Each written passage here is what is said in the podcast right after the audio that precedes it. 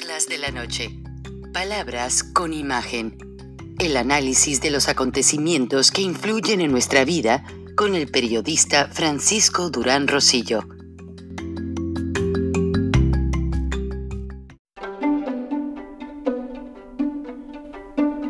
Frank Durán Rosillo eh, te saluda y los saluda a todos ustedes, su amiga María Celeste Raraz, para invitarlos a que se suscriban a mi canal de YouTube María Celeste Raraz, tal como mi nombre, donde les informo todas las semanas eh, sobre entrevistas que tienen un tema que ayuda a mejorarnos como personas y de paso son interesantes. Las pueden encontrar en mi canal de YouTube, así que los espero. Y se suscriben gratis.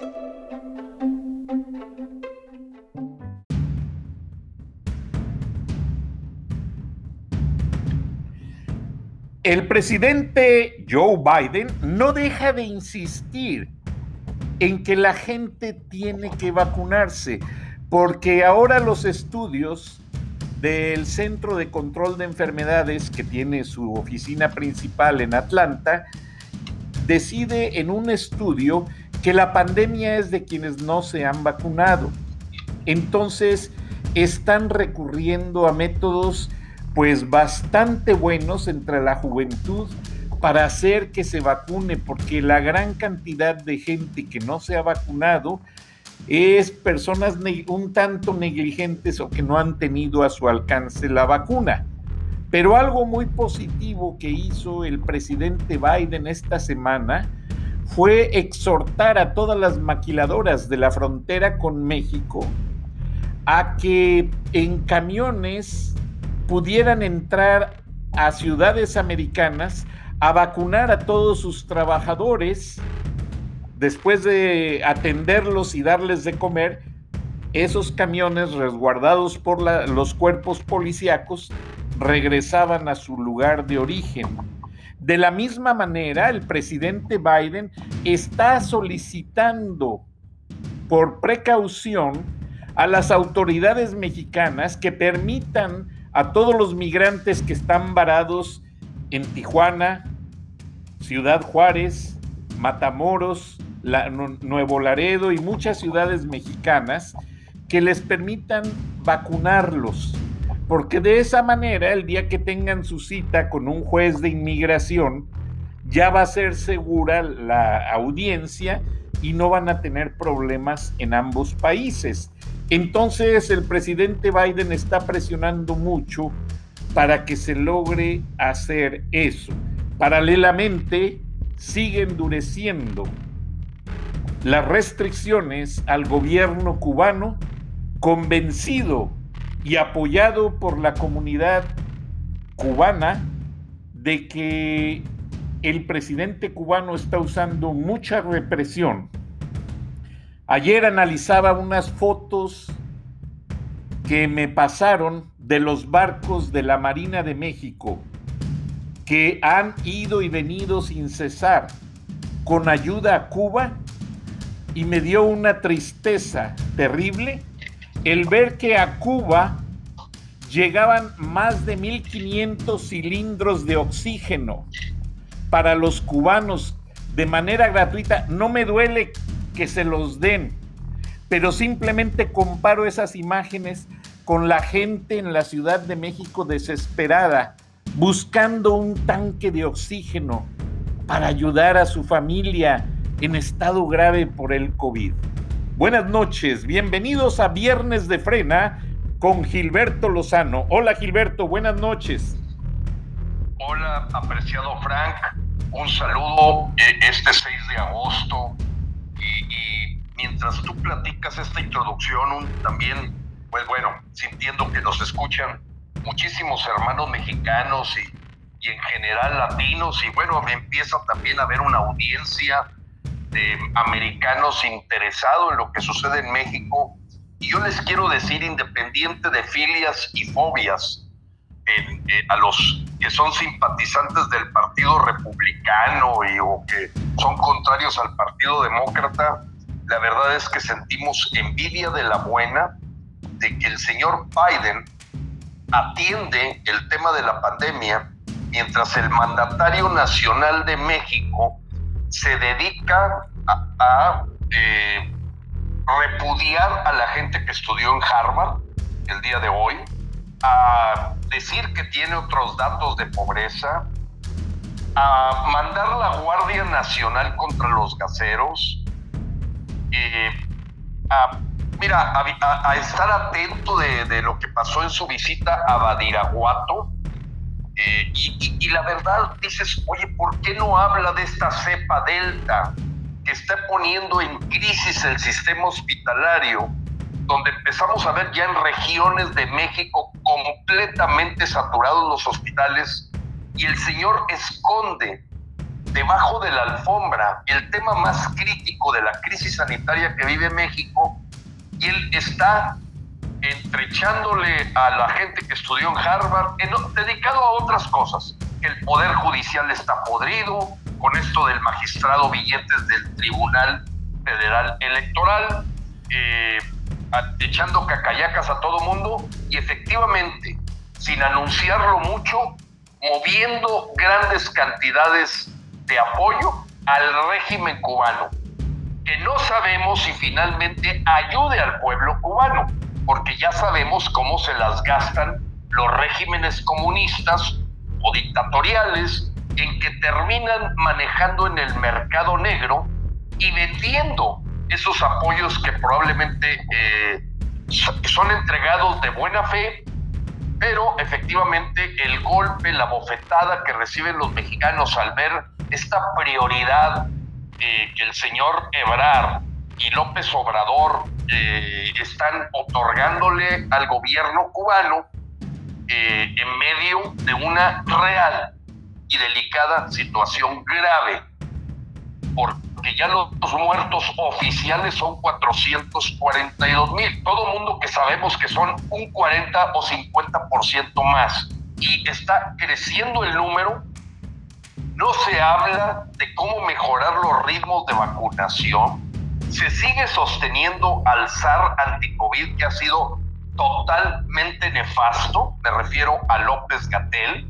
Y acá Ebrar y AMLO pues que van a meter una demanda contra los armamentistas en Estados Unidos y viendo cómo van a demandar a las fábricas de armas en Estados Unidos y distrayendo por completo contra dar atención prioritaria a este problema. Entonces, pues sentimos envidia de la buena. Al menos el señor Biden, y no estoy con eso aplaudiendo, simplemente lo vemos en el tema prioritario. Escucha al pueblo, Gilberto.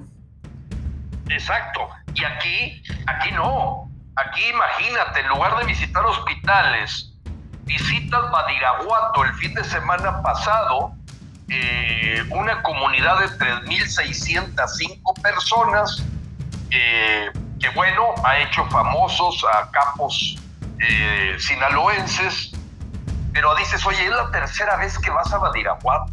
Ahí viven 3.605 personas y vas a supervisar una, carretera de 60 kilómetros y viene lo más relevante que debe escuchar los mexicanos. Lo más relevante. El señor en la oratoria que expresó frente al pueblo de Badiraguato, digamos el gobernador de Sinaloa, el alcalde, gente seleccionada eh, para que estuviera en ese evento, según esto de supervisión de la carretera, menciona lo siguiente, Frank. Escúchese y tengo el video. Dice que el fentanilo se está convirtiendo en algo que está desplazando el mundo de las drogas, que está tomando fuertemente esos químicos, pues el mercado. Dice, desafortunadamente el fentanilo no lo producimos en México. Fíjate lo grave de lo que está diciendo, ¿eh? El fentanilo no se produce en México. Deberíamos, haz de cuenta como que dice, ¿por qué no lo produjimos? Y dice lo segundo, esto va a darle un golpe a los campos de amapola y marihuana y la pregunta que yo me hago, ¿de qué va a vivir la gente? Eso fue lo que dijo Fran, así como lo escuchas. Qué triste, Gilberto, qué triste. O sea, es una declaración que, déjame decirte, yo la subí a YouTube y empezó a ser censurada.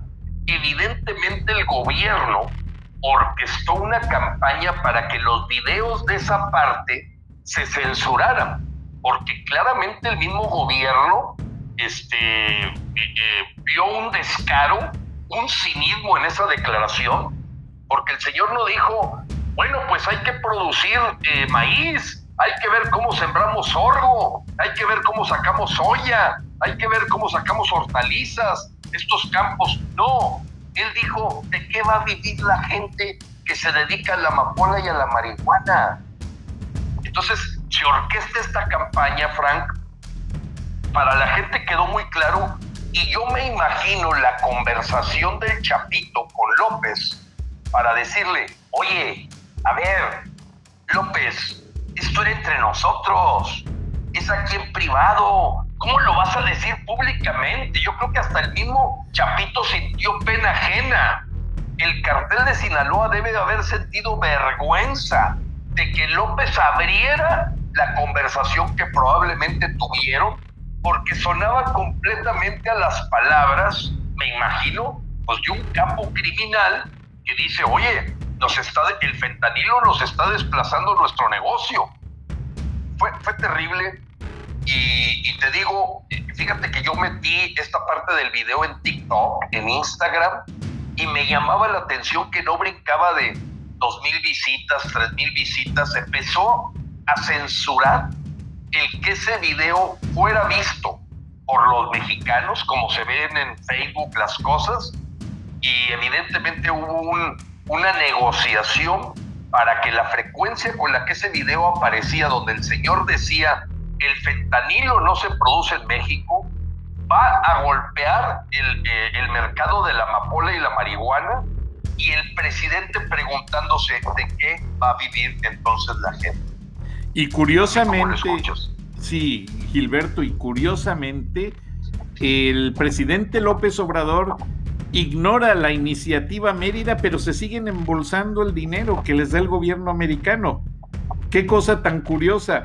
Eh, basurió las recomendaciones de los legisladores que estuvieron en junio, las de la vicepresidenta Kamala Harris, basurió las recomendaciones del ex embajador Christopher Landau, que tú mismo trajiste a nuestra atención, y curiosamente curiosamente sigue usando el dinero de la iniciativa Mérida, que es para combatir el narcotráfico, el secuestro y la proliferación del crimen, y a lo mejor no dudes que lo esté usando en sentido opuesto, apreciado Gilberto, y esto además eh, me deja un pequeño paréntesis en el que te quiero decir que, disculpa que me salga, cuando me llegaron esas fotos del barco de la Marina de México entregando la ayuda a Cuba, el cual iba lleno de militares, ¿eh? No eran los que cargaban, iba plagado de gente y de equipo. No vi vacunas y me pasaron muchas fotos, te las voy a compartir luego.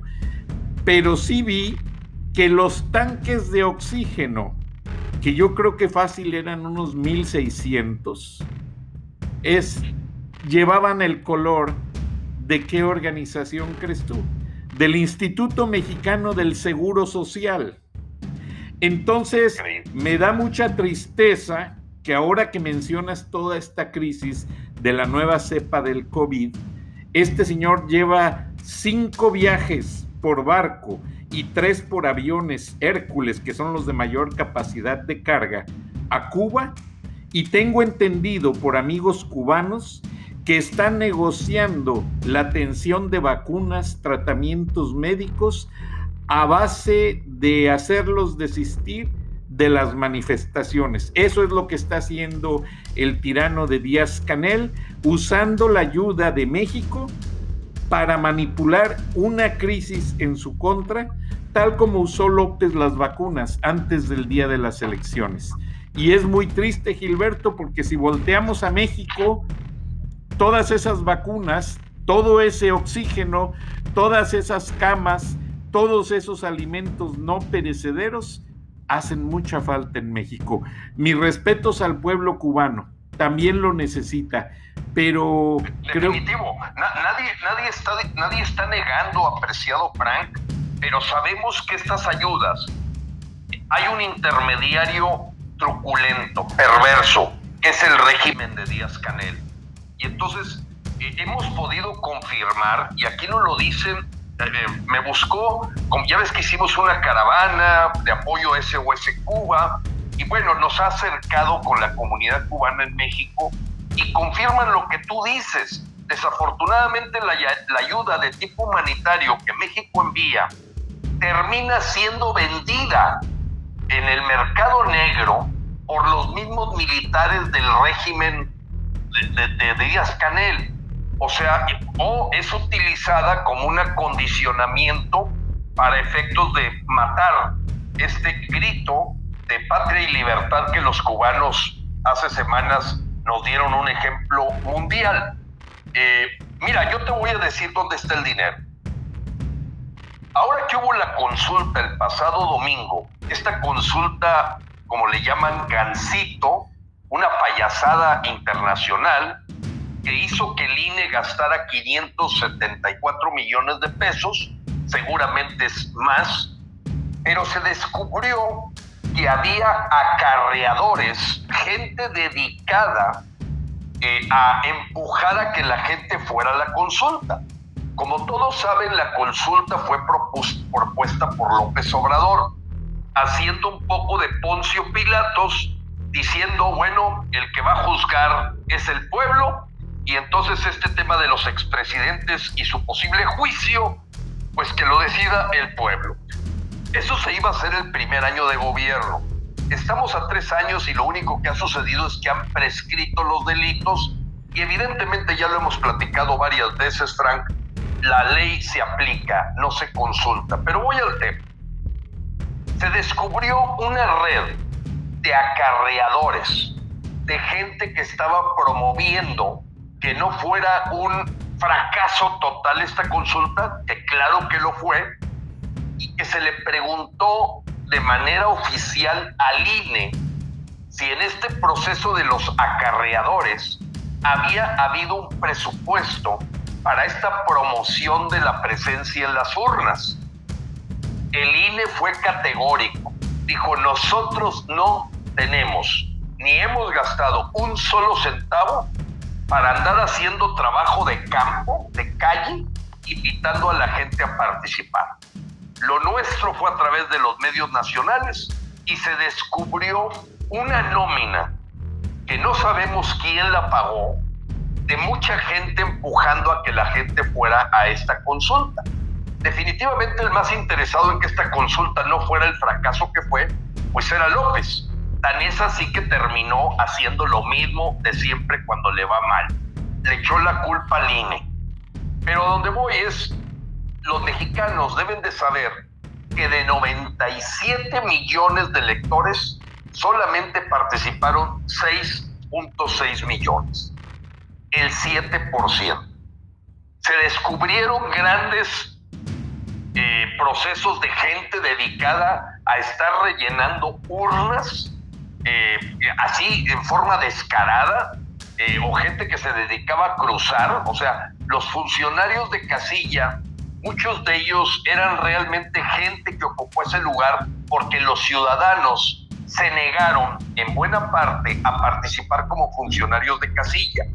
Lógicamente, como el interesado era Morena, pues ellos tomaron el control, ni aún con todo ese gasto que se hizo, lograron ni siquiera el 8% de participación.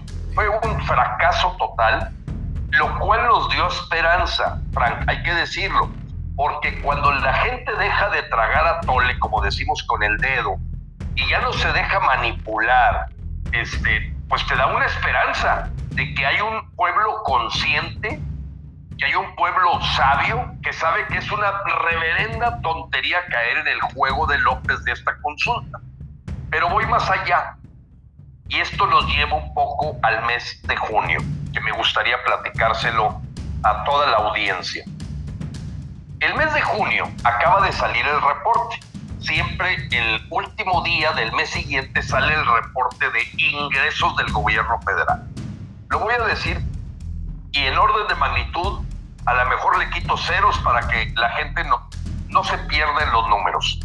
Pero el gobierno mexicano recibió por asuntos de derechos del petróleo, IVA, impuestos sobre la renta, todos los derechos que cobra el gobierno, recibió 474 mil millones de pesos. Eso fue lo que recibió. ¿Cuánto gastó? 607 mil millones de pesos. O sea, se pasó. qué? Se pasó, pero se pasó 50%. O sea, es lógicamente cómo completas, cómo sacas dinero de 474 a 607. Pues evidentemente deuda. Tienes que endeudar. Pero aquí podemos ver eh, cómo el tema más escondido de López es el endeudamiento que está haciendo de México a la hora que está gastando más de lo que recibe. Y desafortunadamente ojalá pudiéramos decir, bueno, es que se gastó en una nueva universidad, 20 hospitales, 40 carreteras. No, todo este dinero se gastó para empujar a la gente a ir a votar en junio 6 por el partido en el poder. La única explicación que hay de que haya habido este exceso de gasto en junio, pues es que fueron las elecciones. Junio 6. Totalmente. no hay. Entonces, entonces eh, eh, este, me imagino que estos dineros que reciben del plan eh, Puebla-Panamá o plan Mérida de apoyos económicos seguramente para mantener el poder, pues los ves justificando redes oficiales como la de los servidores a la nación, en donde todo mundo sabe que corrieron y despidieron al jefe de los servidores o sicarios de la nación, pero hay otras redes, eh, digamos, clandestinas que reciben muchísimo dinero para empujar el voto en favor de lo que Morena quiere. Entonces, estamos viviendo eh, un proceso muy, muy descarado, apreciado Frank, de que en medio de, te voy a dar el dato del día de ayer. ¿Te escuchas? Sí, adelante, te escucho atentamente. Muy bien. Muy bien. Todos los mexicanos deben saber que ayer la Coneval, que es la organización que calcula y mide la pobreza extrema en México y la pobreza, en su reporte obtuvo que del año pasado a ahorita creció 7.5% la pobreza. Los pobres. La cantidad de gente con problemáticas de pobreza creció 7.5% el último año. Hoy en la mañana le preguntan a López que si él decía que primero los pobres, ¿por qué está siendo este sector el más lacerado con las decisiones económicas que se han tomado, y ahorita hablaremos del tema del gas bienestar, está creciendo así. Su respuesta fue cínica. Dijo, yo tengo otros datos. La de costumbre. la de costumbre. Yo tengo otros datos. O sea, el señor sabe que está... Y bueno, tú y yo, Frank, hemos conversado mucho la cantidad de mexicanos que desean ir a, a Estados Unidos a sobrevivir no es cierto que se van a Cuba, no es cierto que se van a Venezuela, mucho menos buscan trabajo en Nicaragua, que está ahí terrible. No, este, esto, esta pobreza es la que ya se veía reflejada en mayo, cuando vimos el récord de mexicanos buscando ir a Estados Unidos, 180 mil. Entonces, y el señor te contesta con un cinismo, ya no sabe si está loco, se burla del pueblo y les dice, no, la Coneval, eh, yo creo que está haciendo mal sus cálculos, yo tengo otros datos. ¿Cuáles otros datos? La Coneval sale del presupuesto mexicano y fue una organización autónoma financiada por el dinero del pueblo, de lo que pagamos de impuestos, para ser técnicamente objetivos en la medición de la pobreza. Bueno, pues creció 7.5%. Lo cual es muy Al triste. Ritmo que vamos, sí, no, no, no, estamos hablando de gente que tiene dificultad de qué va a cenar a la noche. O sea, la cosa se está poniendo grave. Mira, ahorita lo que acaba de ocurrir con el gas, yo le llamo expropiación disfrazada, Frank. las expropiaciones que hacía Hugo Chávez tenían dos maneras de hacerlas. Lo que, o sea, y, ya somos Venezuela del Norte, o sea, dice la gente, vamos para allá. No, ya, ya estamos casi con todo lo que ocurre en Venezuela. Mira, ¿qué hizo Chávez? Chávez tenía dos maneras de expropiar.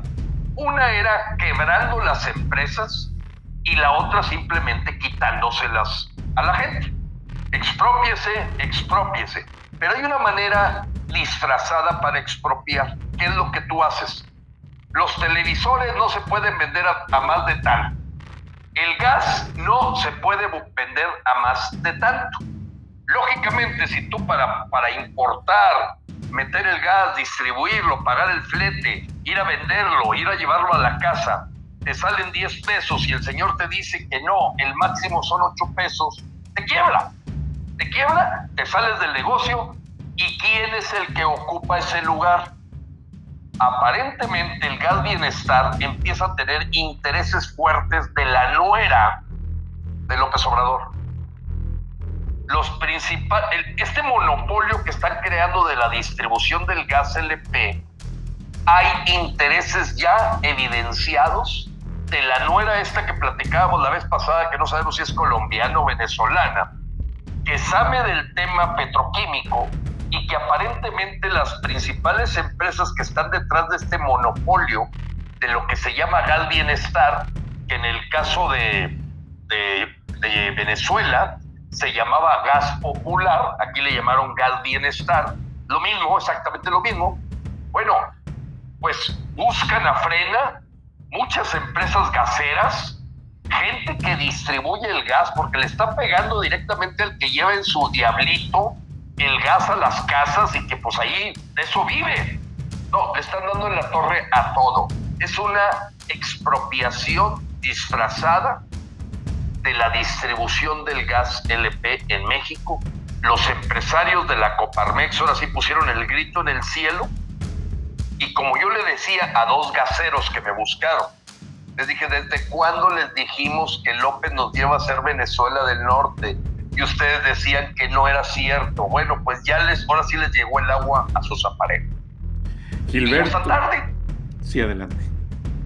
Sí, eh, pues básicamente este tema del gas eh, fue terrible el día de antier, cuando López dijo que la Guardia Nacional, fíjate bien, la Guardia Bolivariana se va a dedicar a tomar y atacar a todos los gaseros que puedan subir el precio a lo que él dijo es el tope.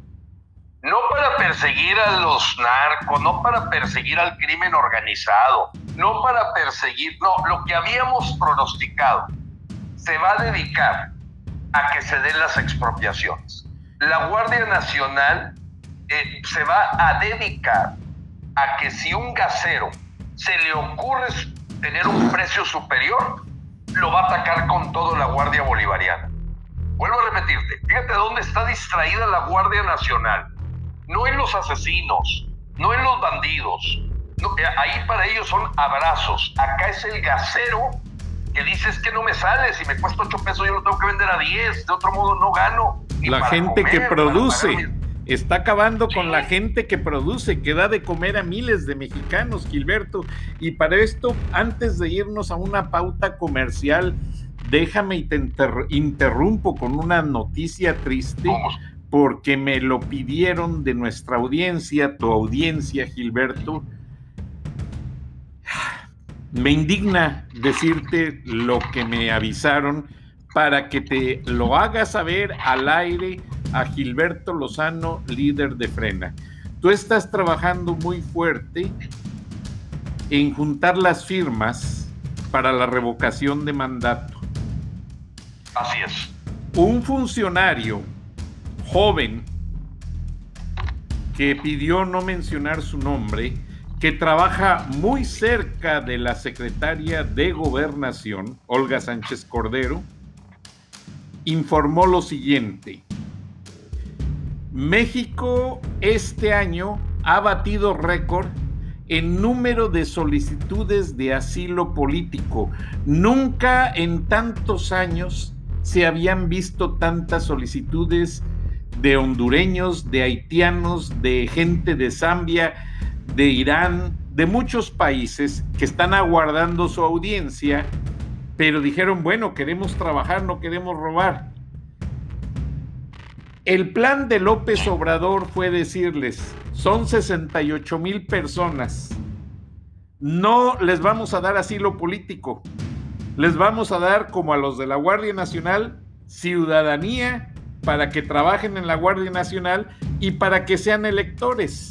¿Para qué? Para el siguiente fraude en la revocación de mandato. Vamos a una pauta comercial, Gilberto, y vamos a seguir discutiendo y analizando este tema que es escalofriante, que es preocupante, porque México es el país donde más inmigrantes están llegando en el mundo. México, por ser el puente hacia los Estados Unidos, cada año está en los siguientes años pronosticado que recibirá 100 mil gentes. No better feeling than getting a great deal, like a hotel room upgrade or a free car wash with every tank of gas. Maybe unlimited chips and salsa with your burrito. And now, as an AT&T wireless customer, you can get an exclusive deal on a super fast internet experience with AT&T Fiber. Get consistently fast speed even during peak times and a great deal with AT&T Fiber. Learn more at att.com/fiber offer. Limited availability in select areas based on wired connection to gateway. Restrictions apply.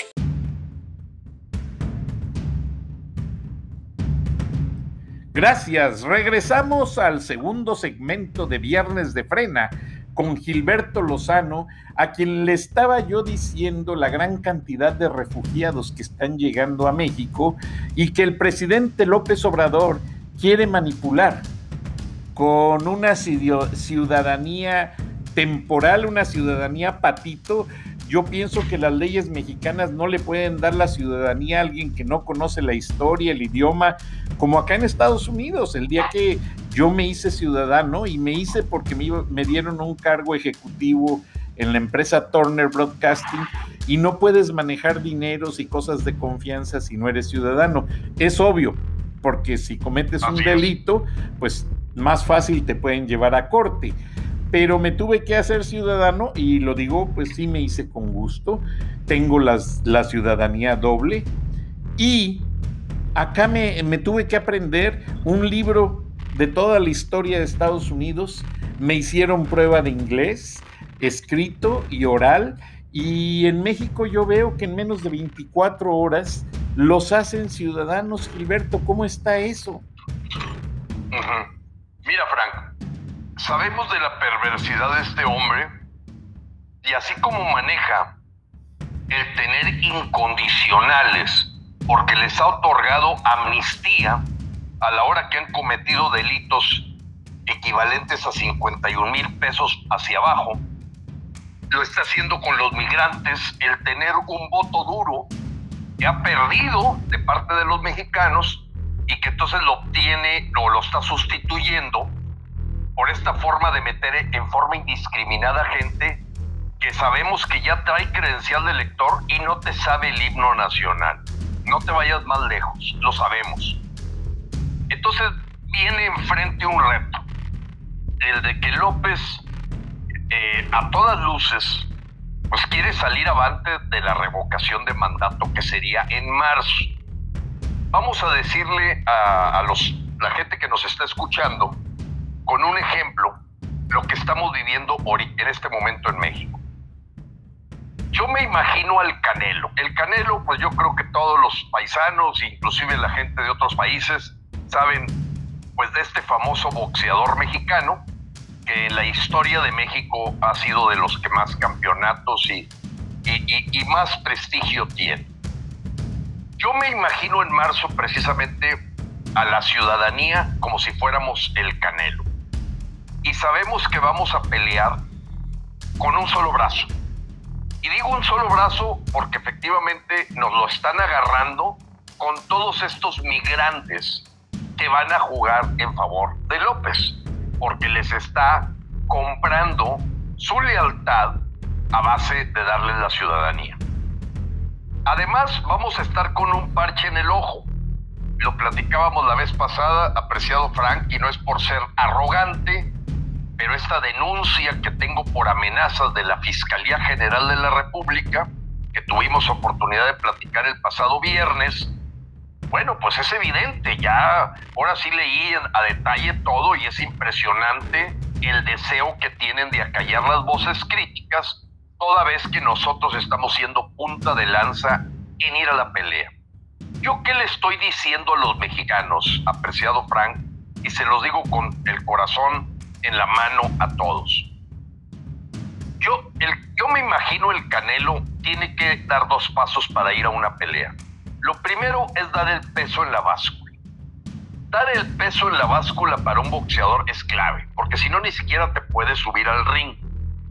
Dar el peso en la báscula a los mexicanos que nos vamos a, ir a pelear como el Canelo es los 3 millones de firmas.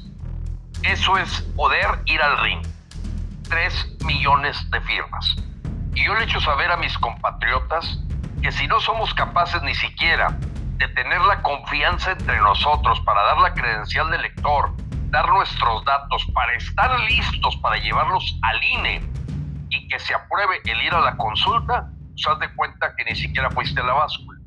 ¿Qué nos está pasando, apreciado Frank? Que como sabemos que el otro peleador es socio, da cabezazos, saca corcholatas, trae a lo mejor algo de cosas adentro de los guantes, este, utiliza al mismo árbitro a su favor, eh, es, es truculento. Entonces tú decides, no, mejor no voy a la pelea. Pero entonces ya le dimos completamente el gane. Sabemos, no somos ingenuos, no nos chupamos el dedo. Como decimos aquí en el norte y creo que también en el centro y sur de la República, este, no somos niños de pecho. Sabemos que el otro peleador es sucio, es truculento, está utilizando muchos trucos para ganarnos la pelea. Pero rendirnos sin ir a la pelea, el sin ni siquiera ir a la báscula, pues ya estás perdido, ya perdiste. Yo sé, aceptamos totalmente que es un tema casi retador, imposible, ir a luchar contra este monstruo. Pero ni siquiera hacer el intento, yo se lo digo a mis compatriotas, oye, ni siquiera hacer el intento porque un señor ya dijo, no, es que nos van a hacer trampa, no, es que no, va, no ha salido la ley secundaria, no, es que va a ser muy difícil, no, es que a lo mejor después agarra represalias contra nosotros. Yo les digo, mira, el que tú den la firma en la página de frena.com.mx donde viene registro para el plebiscito revocatorio, no te está comprometiendo a que estás en contra de López, porque eso se va a hacer en una urna secreta en marzo. Pero si ni siquiera vamos a ir al ring en marzo, ya, ya estamos perdidos. Al grado tal, Frank, que yo te digo honestamente como y así lo platico con los empresarios porque de repente los veo titubeando.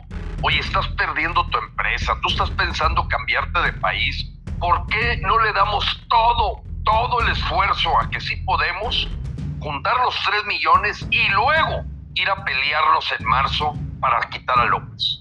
¿No seremos capaces los mexicanos de unirnos ante la debacle y la destrucción que está viviendo el país? Es una oportunidad legal constitucional. Oye, que si es que López le echa mucha propaganda a eso, no importa, no importa. Vamos a luchar porque lo peor es pelear y ni siquiera ir a la báscula o ir al ring. Entonces, frena, frena está invitando a los partidos políticos de oposición, a otras organizaciones civiles mexicanas, a que nos, una, nos unamos.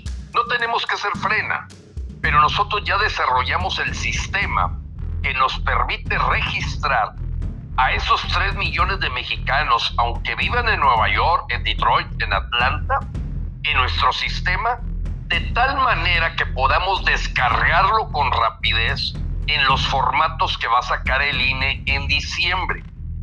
Porque le quiero decir a todos los mexicanos y la gente que nos escucha en el extranjero, que en esta lucha contra la dictadura de López, nos van a dar 45 días para juntar las 3 millones de firmas. ¿Qué está haciendo Frena? Desde ahorita, juntando las firmas y nada más las descargamos en el formato del INE. Y aquí hemos hecho un esfuerzo de cooperarnos para tener un grupo de jóvenes desarrolladores del sistema que nos permitieron el pasado domingo lanzar el que la gente que siente confianza en nosotros y con un aviso de privacidad puede registrar su credencial de lector. ¿Por qué la credencial de lector? Oye, pues se la va a robar frena. Uno, toda esta información la estamos hospedando en Estados Unidos, Frank. Primero. Dos, nosotros vamos a hacer lo que está de nuestra parte como mexicanos para cuidar esa información que no caiga en manos de políticos. Y número tres, muy clarito, el decirle a la gente, para todos los procesos del INE se requiere la credencial del lector. Te pido tengas la confianza de sacarle una fotografía por el frente y por la parte de atrás, porque de otro modo es imposible con los candados que se pusieron que le permitan a López decir, ya ven, ni siquiera juntaron los 3 millones de firmas, pues es que el pueblo bueno y sabio quiere que me quede por siempre aquí. Entonces, estamos en medio de ese reto, Frank. Yo lo quiero platicar por mis hermanos mexicanos que nos están escuchando y que puedan convencer a sus familias. Tenemos un centro de ayuda para la gente que no es muy, eh, vamos a llamarlo así, muy conocedora de la tecnología pero es tan sencillo como poner tu nombre, tu apellido paterno, tu apellido materno, fotografiar con cuidado eh, tu credencial de lector por los dos lados y decir en qué estado naciste o en qué estado este, estás, está registrado. Entonces, Frank, si ni siquiera logramos los 3 millones de firmas, sálvese quien pueda. Porque ya no son 3 millones de mexicanos yendo a rodear el Palacio Nacional saliendo a la calle a gritar, la tenemos mucho más fácil. En tu casa, con tu teléfono, tú te puedes registrar para que el INE reconozca que el 3% de los mexicanos quiere que vayamos y demos el peso en la báscula para ir a la pelea de este canelo que representamos los mexicanos contra el Frankenstein que es la dictadura de López.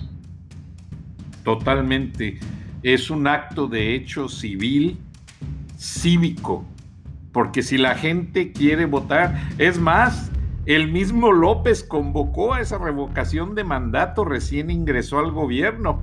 O sea, quien no quiera ver las cosas de un lado o de otro, pues vamos a cumplir. Gilberto es realmente un acto cívico, cívico y que la gente puede cumplir, como dices tú, sin arriesgarse, sin tener ningún compromiso con nadie, porque como tú lo dices, no necesitan ser miembros de Frena para registrar como votantes en esta página que está encriptada, que está protegida, que está haciendo todo lo necesario para que nadie, es más, nadie va a saber en la 4T quién votó más que el INE. Es correcto, porque tú vas a emitir una boleta en marzo y se mete en una urna. Y bueno, ahorita, claro que estamos con todos los detalles que pueda tener el INE, pues le estamos dando el beneficio de la duda.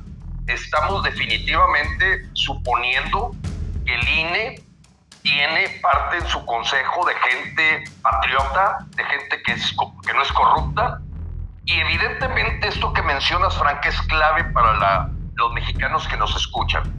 Miren, una cosa es que lo haya propuesto López, porque así lo propuso Hugo Chávez, así lo propuso Rafael Correa. Y alguien nos puede decir, hay trampa. Sí, nomás que hay que tomar en cuenta lo siguiente, que López en el fondo tiene miedo de la revocación de mandato. Y te voy a decir por qué tiene miedo y se lo voy a comprobar a cualquier mexicano. En diciembre del 2019 se aprobó este cambio en el artículo 35 constitucional de la revocación de mandato. Estaba en su mejor momento López, a pesar de que en el 2019 no nos fue tan bien. porque acuérdate que no crecimos. Y se dijo que en seis meses iba a salir una ley secundaria y era el compromiso de la Cámara de Diputados con una mayoría de Morena para darle gusto a López de que quedara totalmente cambiado el artículo 35 constitucional, pero además una ley secundaria. Pasó junio del 2020 y no se hizo nada. Pasó diciembre del 2020 y no se hizo nada. Pasó junio del 2021 y no se hizo nada. ¿Por qué crees que siendo mayoría morena y habiendo sido una propuesta del presidente, les dijeron, espérense, no saquen la ley secundaria? Porque López empezó a ver que en la vida real, en los datos reales, el señor ha perdido tremendamente popularidad le ha sido un desastre todo. Todo le ha salido mal y evidentemente él dice, oye, espérame, pues vamos a entretener. Yo voy por acá, voy a decir como propaganda que sí, quiero la revocación, pero por acá ustedes deténganse, no saquen la ley secundaria, porque podría ser una excelente excusa para decir, pues no va a poder haber revocación porque no se hizo la, la ley secundaria y por lo tanto no se separaron los millones de pesos que cuesta este evento para el presupuesto de línea del año que viene. Recuérdense que es marzo del 2022. Y si en el presupuesto del 2022 ni siquiera ponen la cantidad para que el INE pueda hacer esto, pues ahí te encargo. No habría evento de revocación de mandato. Con todo ese medio, con todo lo que sabemos que está el contrincante haciendo, trucos, perversidad, yo les digo, nosotros como el Canelo, vamos a preparar y dar el peso en la báscula primero que todo. Porque si tú te detienes, porque el otro contrincante le están poniendo grasa en los guantes, le están poniendo una manopla adentro del guante, este, está eh, haciendo truco para esto y para el otro. Lo nuestro es como el canelo. Vamos a tener que llegar al ring. Primero a, la báscula con 3 millones de firmas y después al ring en marzo. Porque no hacerlo es que ya te das por perdido. Y entonces sí, sálvese quien pueda. Me pusiste a pensar completamente, Gilberto, y no lo veo imposible.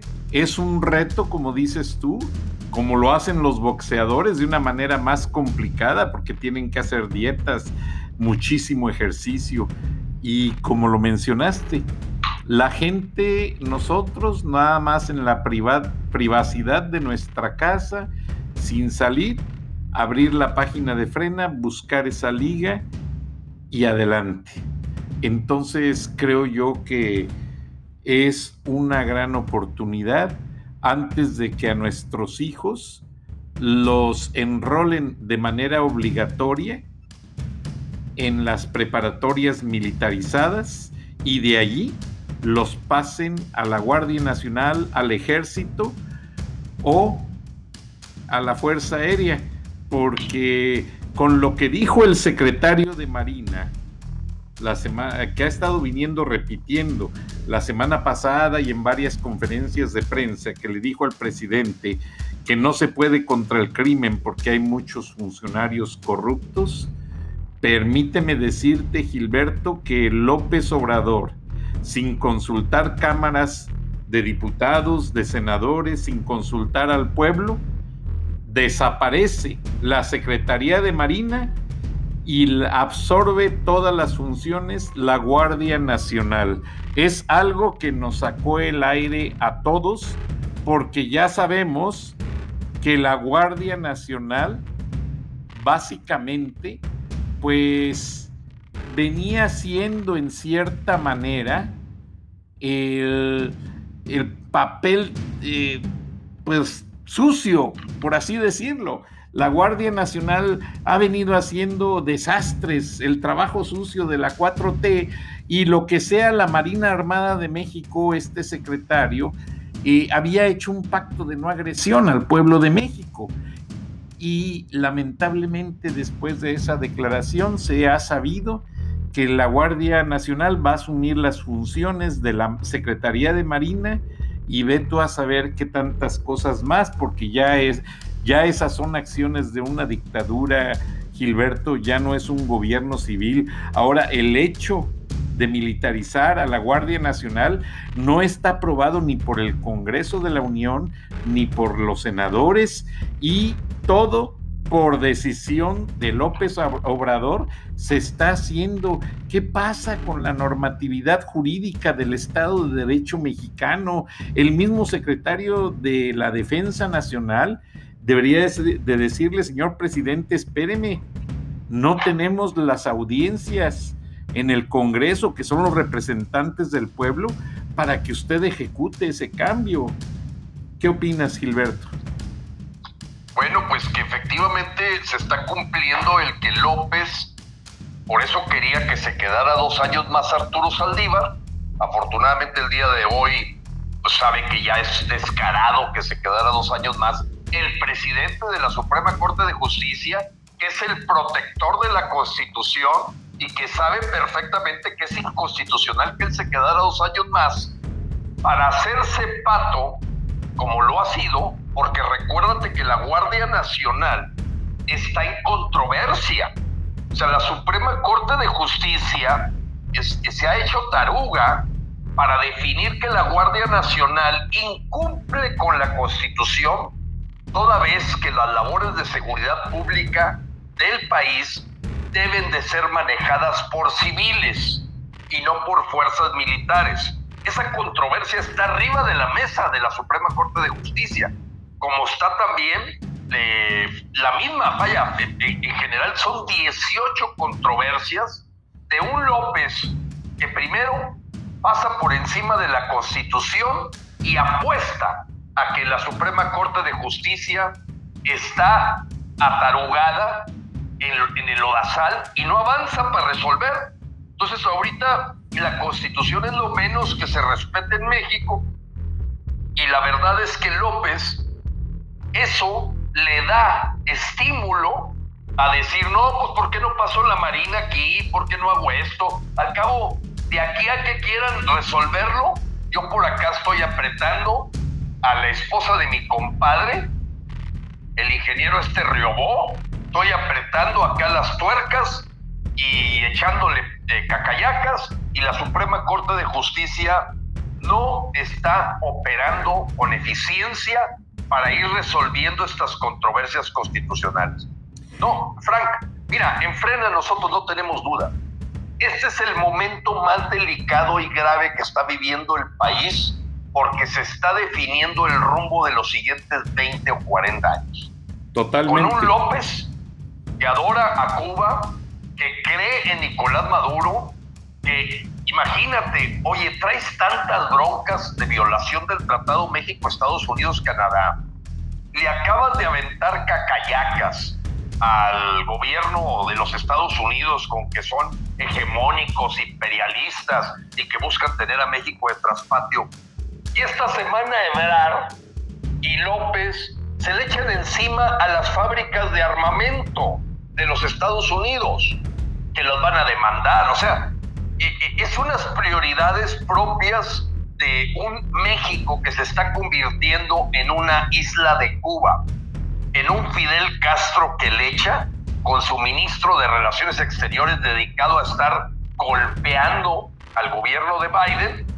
Eh, y bueno, por eso este editorial ayer del Financial Times es algo inédito, algo la palabra inédito, apreciados paisanos, significa que nunca en la historia de México nos había ocurrido que una revista o un periódico de esta magnitud, tan escuchado en el mundo, dijera que López lo califican del Robespierre.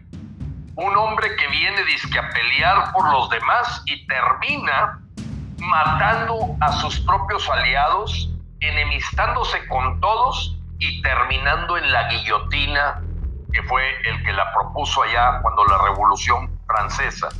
Bueno, pues el Financial Times explica en su editorial, es no tiene desperdicio, de cómo López es la antítesis de buscar la justicia, la lucha contra la corrupción, y que realmente se preguntan ellos si es un problema de que el señor está completamente enfermo y no escucha a su alrededor o es una persona sumamente perversa, títere de intereses oscuros.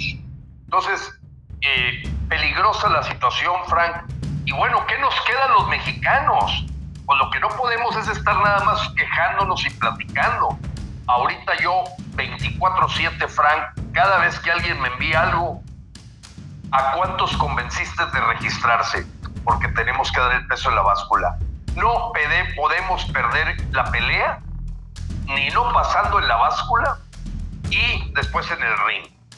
Ahorita con esa analogía del canelo, es un orgullo tenerlo de mexicano, decir, tenemos que hacer lo que hace el canelo. Primero vamos a asegurar pasar por la báscula, 3 millones de registros, y luego ir al ring a pelearnos con alguien sucio, que avienta cabezazos, etcétera.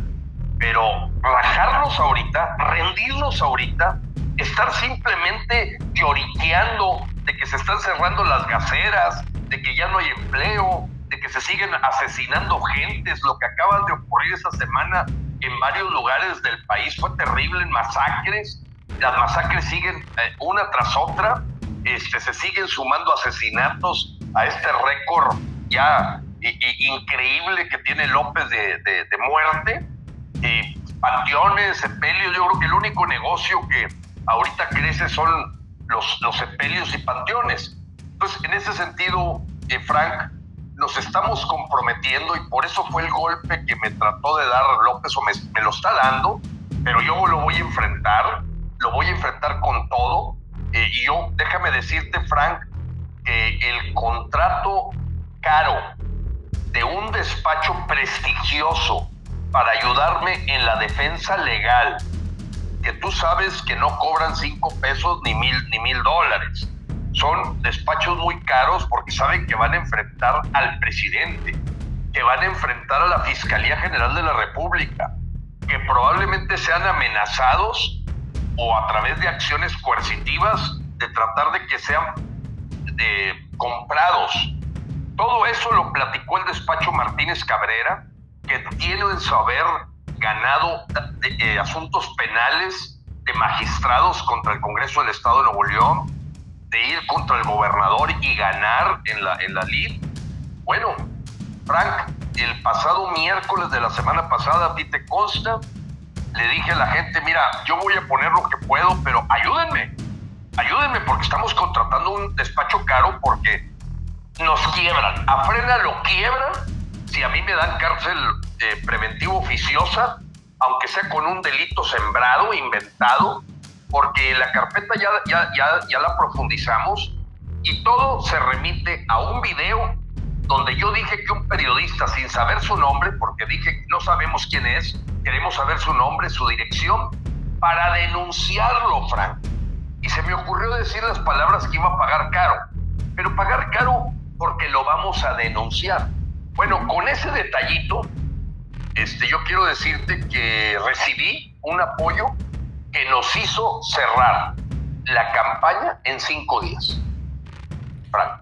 Porque yo le quiero agradecer a la, a la gente que nos escucha en tu programa, en charlas de la noche, en viernes de frena, porque claro que recibí apoyo de los paisanos que están en Estados Unidos.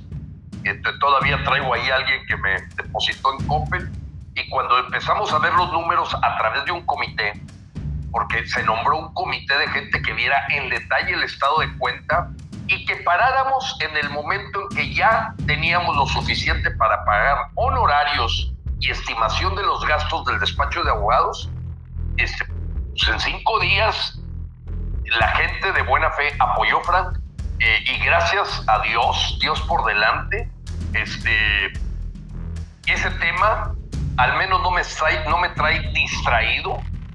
Sé que vamos a salir avantes. Me siento en paz de que el bien y la verdad van a triunfar para meter toda la atención y todo el corazón en pasar por la báscula con los 3 millones de registros para poder ir al ring en marzo del 2022 y no perder la oportunidad legal y pacífica de detener al dictador. Todas las demás acciones son abdicar, rendirse, resignarse y estar viendo el por qué no en lugar del cómo sí.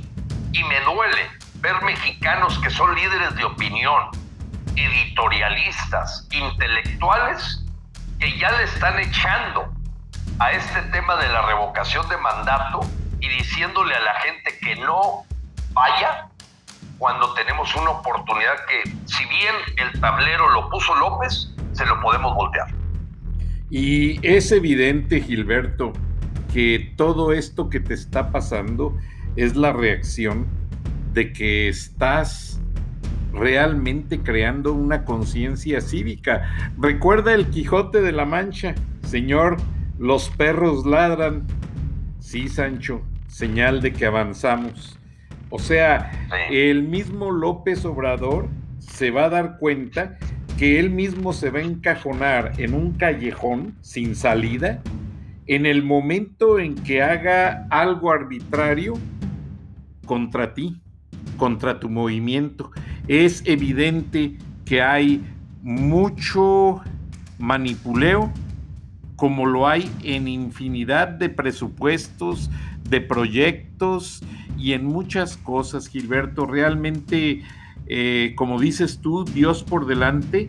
Yo todos los días antes de empezar mi día, oro, me arrepiento, me persino, le pido a mi esposa que nos proteja a todos, porque cuando, como dices tú, cuando ah, obramos con la verdad, no hay nada que temer, no hay nada de qué preocuparse.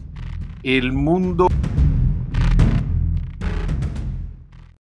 no hay nada de qué preocuparse. El mundo es hecho por Dios y es dirigido por Dios.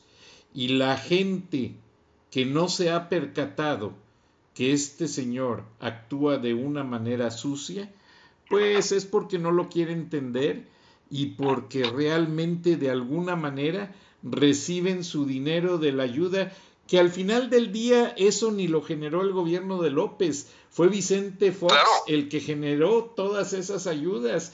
Entonces, eh, realmente no hay que temer.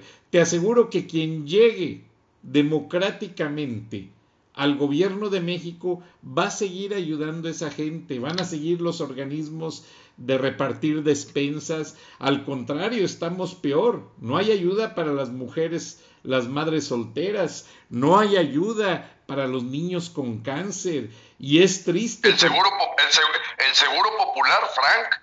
O sea, hay que volver a hay que volver al seguro de gastos médicos universal que se daba en el centro de la República, hay que rescatar las estancias infantiles, hay que rescatar el seguro popular, todo lo que ha destruido este hombre lo podemos rescatar, pero ahorita todo ese dinero que se gastaba en eso Oye, la cantidad de construcciones que se quedaron a medias a la hora que cancelaron el Fonden de apoyo a la rehabilitación de las casas que se vieron deterioradas por los sismos, inundaciones, ahorita todo se detuvo porque todo ese dinero se lo gastaron ya los fideicomisos.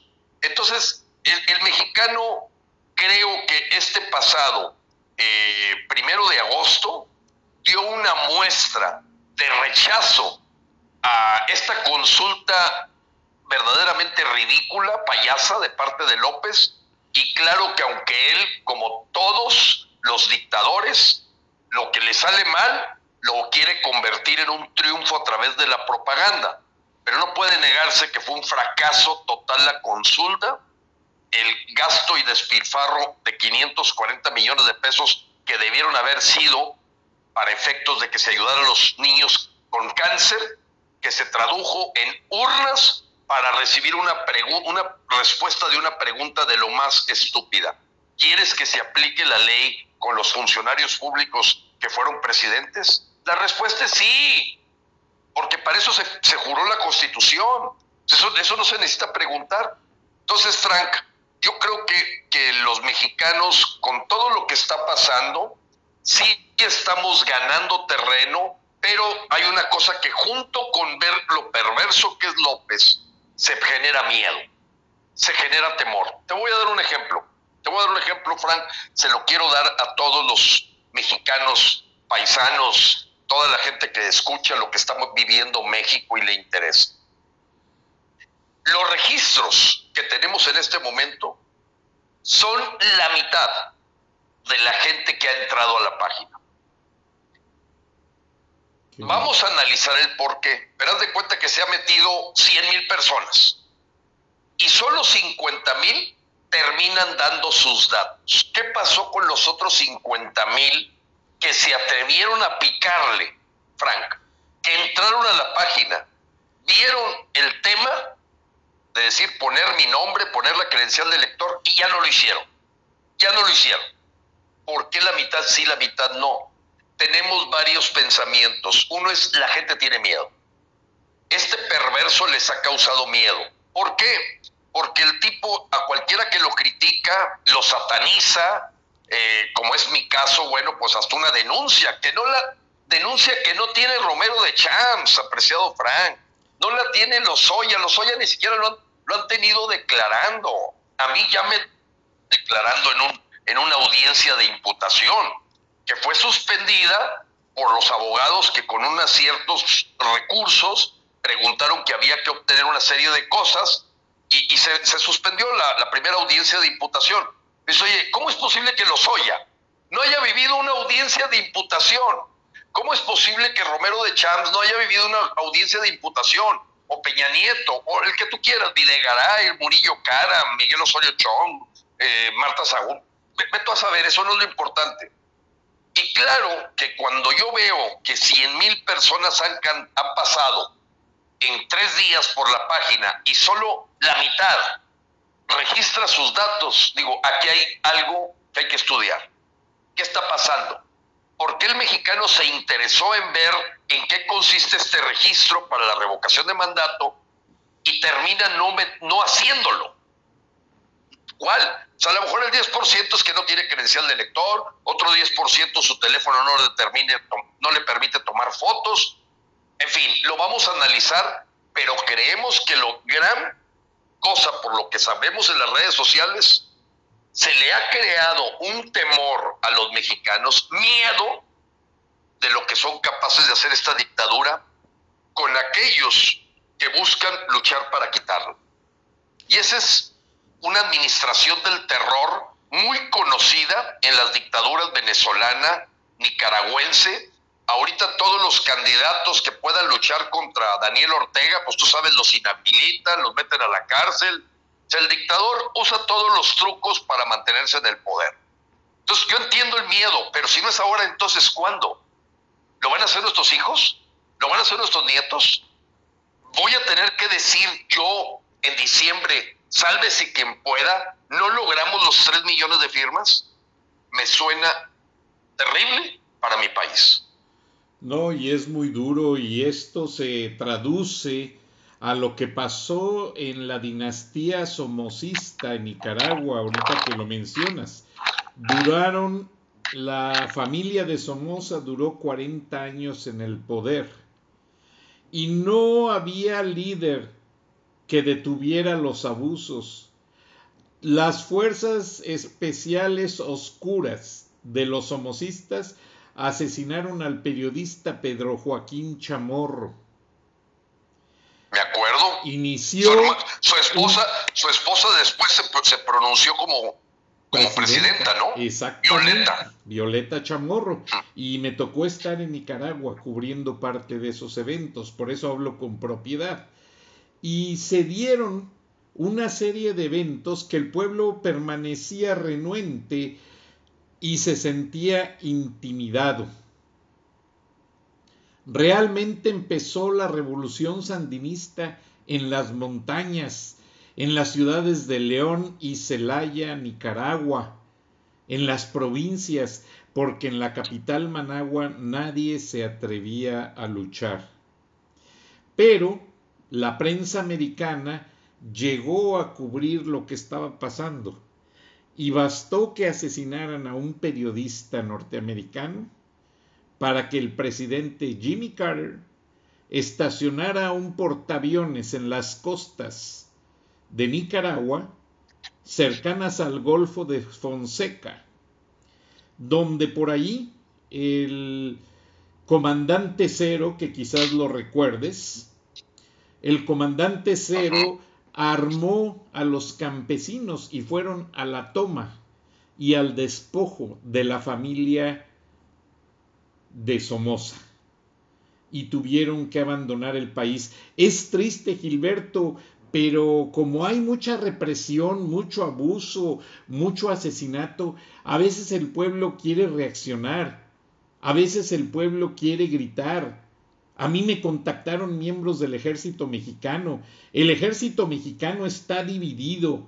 Lean mi artículo en la revista siempre. Van a ver fotos de militares hincados orando a Dios antes de salir a una misión, porque ya dijeron que el ejército está dividido en tres ejércitos, los buenos, los malos y los que están haciendo su arsenal aparte porque reciben dinero del narco, porque ven ya venir un estallido social.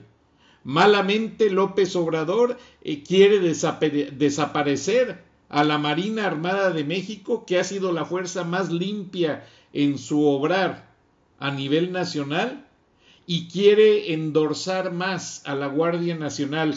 Esa, ese apresuramiento de militarizar a la Guardia Nacional es para cubrir las deserciones del ejército mexicano, donde cada día desertan dos miembros, sin contar los que son heridos, los que mueren en operativos, etcétera. Entonces, Gilberto, estamos ante una situación muy difícil. Los mismos soldados, generales, oficiales, las élites del ejército dicen que la situación en México es muy preocupante.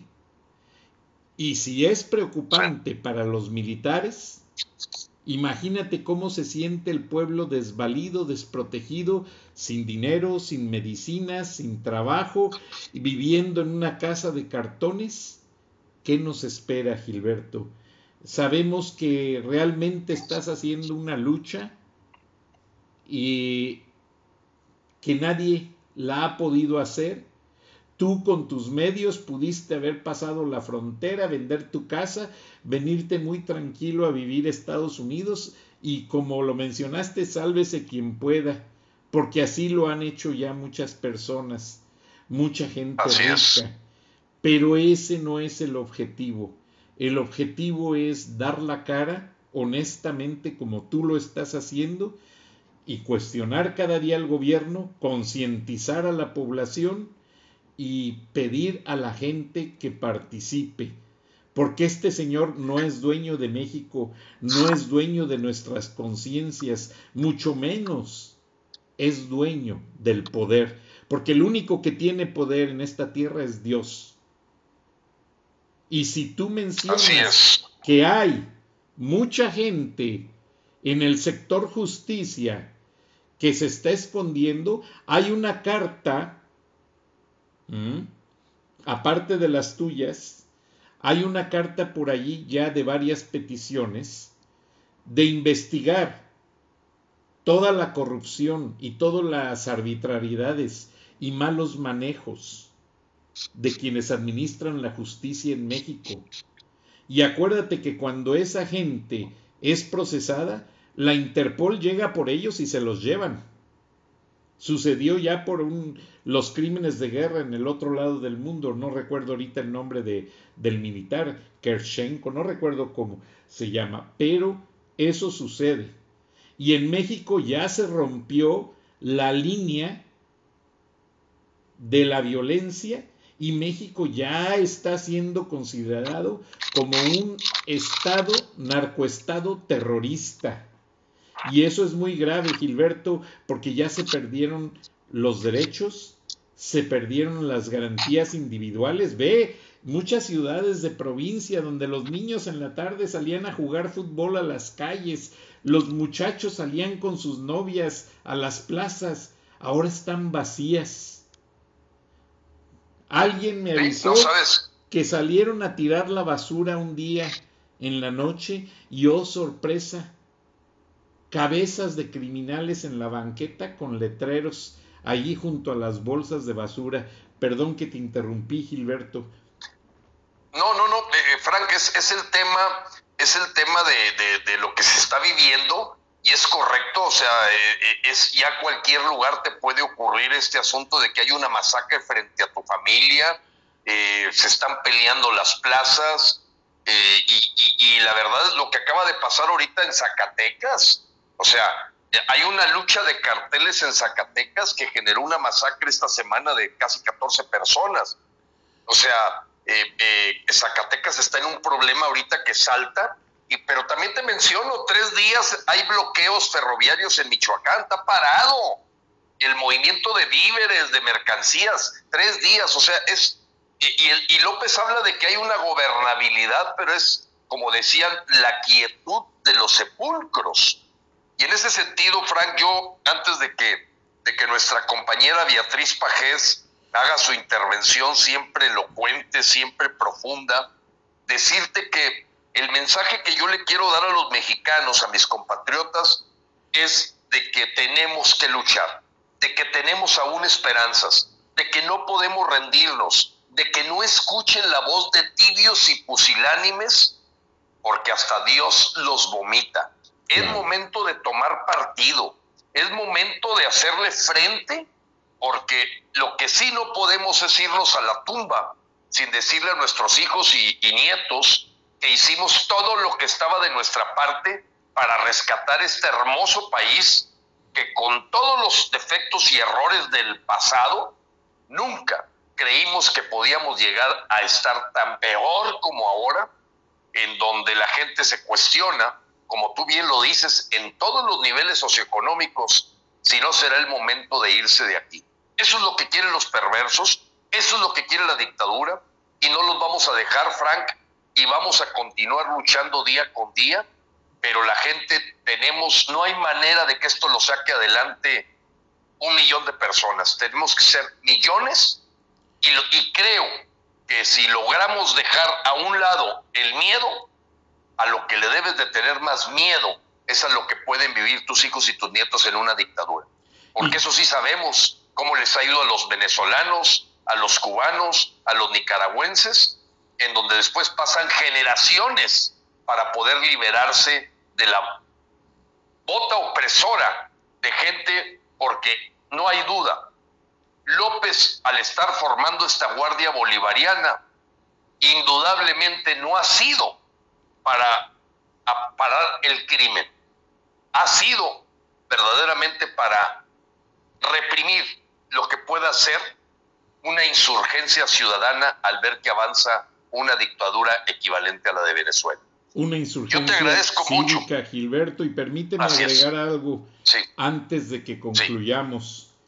Eh, tú mencionaste la demanda del gobierno mexicano a las fábricas de armas las mayores tienen sus oficinas corporativas en Massachusetts, Smith y Wesson y todo eso, porque por Massachusetts empezaron muchas de las cosas.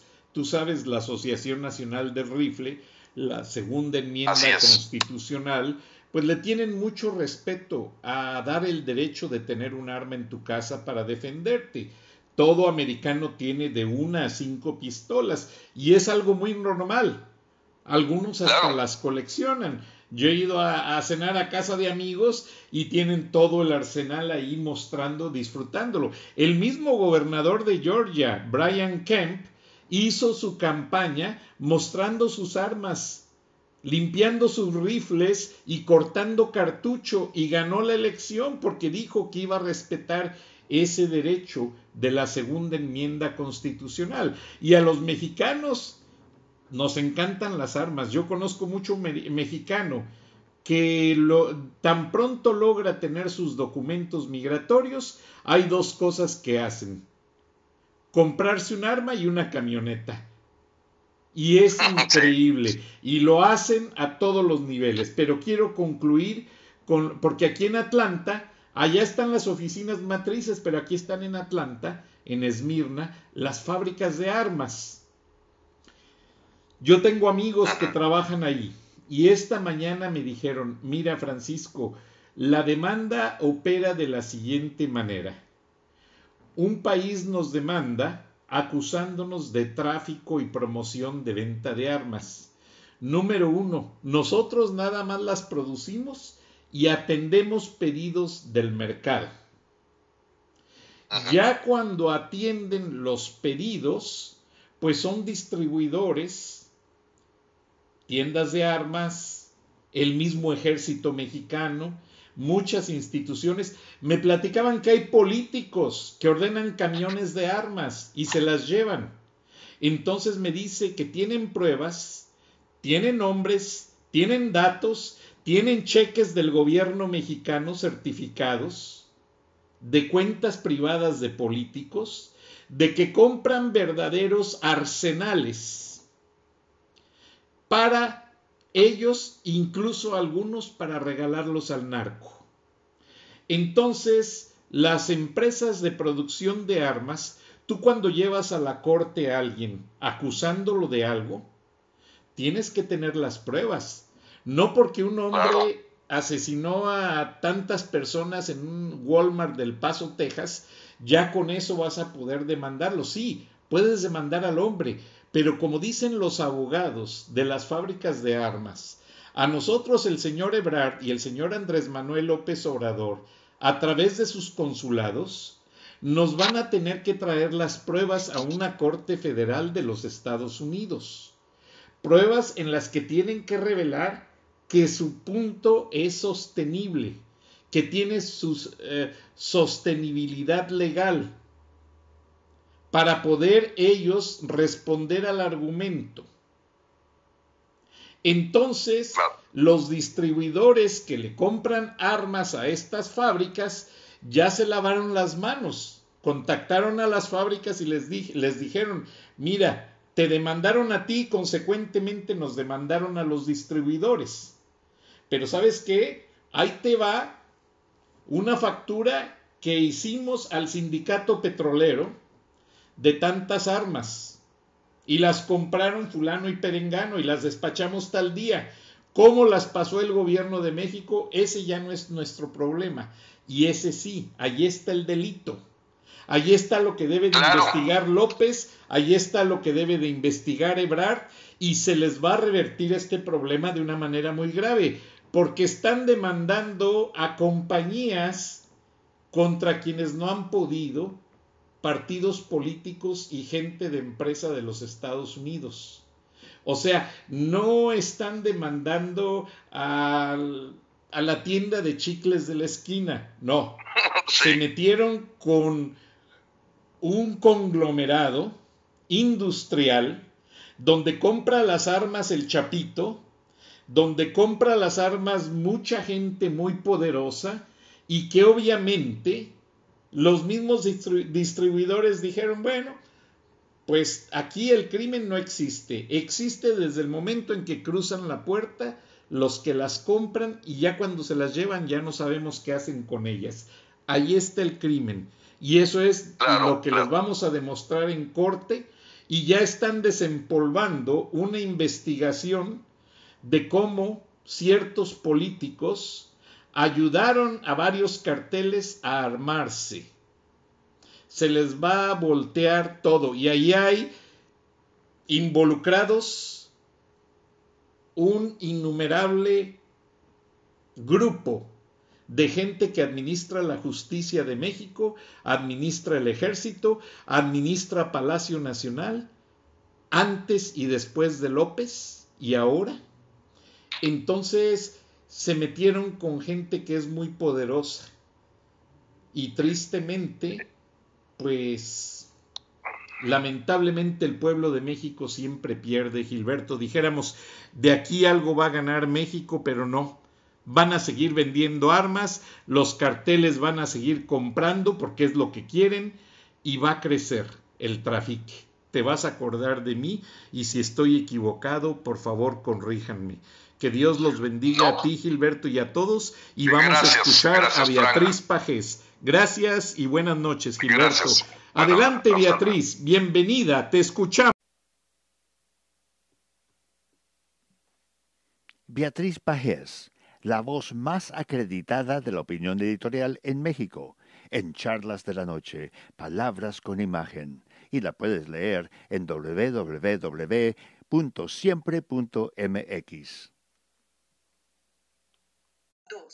Buenas noches, Frank. Un placer, como siempre, participar en charlas de esta noche.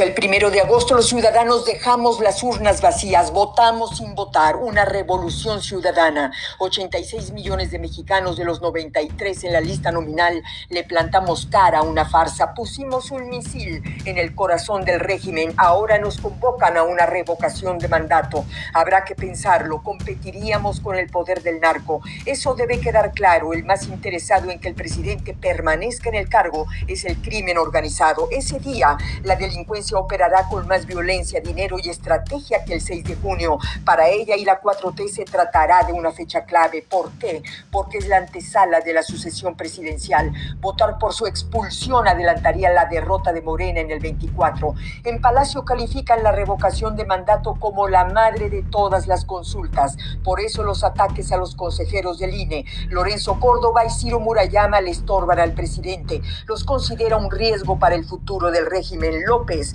necesita reformar al INE para tener consejeros a modo, quiere hacer de la revocación un acto apoteósico, necesita controlar al árbitro para decidir el resultado de la consulta y luego manejar la elección presidencial. De otra forma, López sabe que se iría la chingada. De por sí el primero de agosto lo puso de luto, la urna vacía sumió a su gobierno en un hoyo negro. La indiferencia por la consulta dejó ver varias cosas, la evaporación de los 30 millones de votos obtenidos en el 18 y que López y Morena solo ganan con pactos de impunidad o cuando los narcos salen a su rescate. Dejemos otra vez las urnas vacías, pero ganemos las calles, dejemos un testimonio moral. Sí, vete.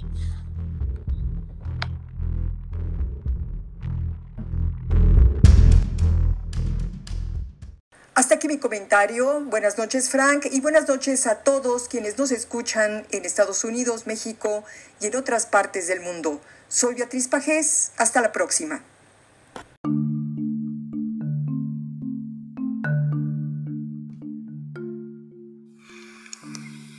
Escuchaste el análisis de la noticia, transparente como el agua, con el periodista Francisco Durán Rosillo